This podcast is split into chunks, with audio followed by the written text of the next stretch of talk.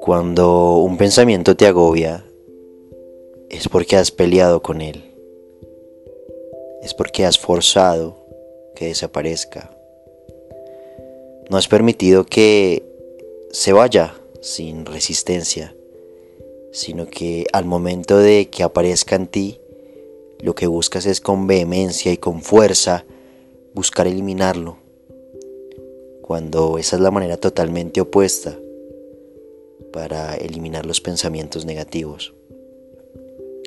Un pensamiento negativo se debería eliminar de la siguiente manera.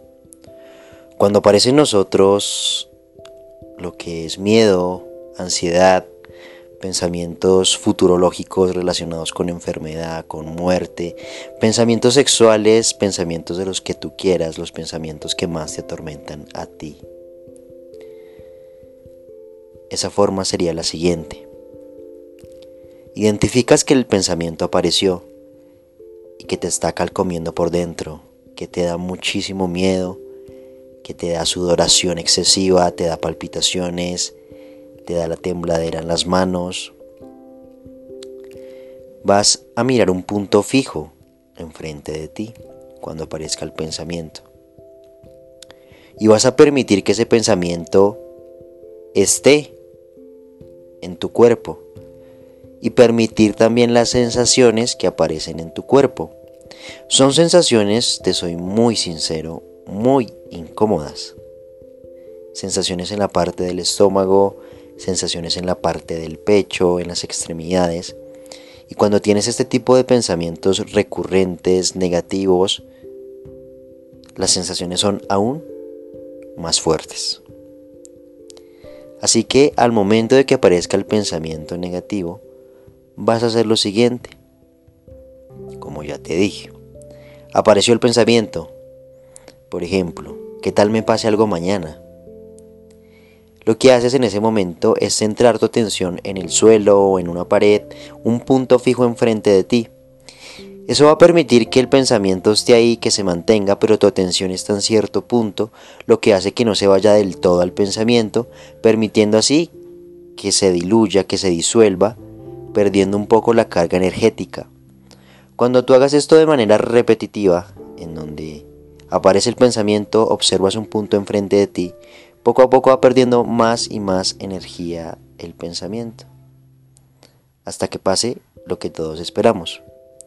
El pensamiento no se va a repetir. Y si se repite, se va a repetir mucho después y ya no va a tener tanta fuerza sobre ti porque le quitaste la carga emocional que tenía. Este proceso tarda meses, incluso semanas, así que hay que ser muy constantes en la tarea de observar el pensamiento y de a su vez sentir las emociones asociadas con ese pensamiento. Ahorita te soy muy sincero, eh, hablándote desde mi total humanidad, vulnerabilidad. También estoy purgando em, emociones y pensamientos relacionados al futuro de ansias de que será que sí, de que será que no. Y son sensaciones incómodas en la parte del estómago, en la parte del pecho, en la parte de las extremidades. Y yo simplemente las permito que estén ahí. Ahorita no me encuentro en mi estado más óptimo, de mayor rendimiento, pero estoy permitiendo que esas emociones estén ahí. Al permitir que esas emociones estén ahí y al mostrarte el ejemplo en la vida real, poco a poco va a perder su carga energética sobre mí, hasta que llegue un punto en que ya no estén en mi cuerpo, y por lo tanto esa emoción no, no me va a volver a afectar.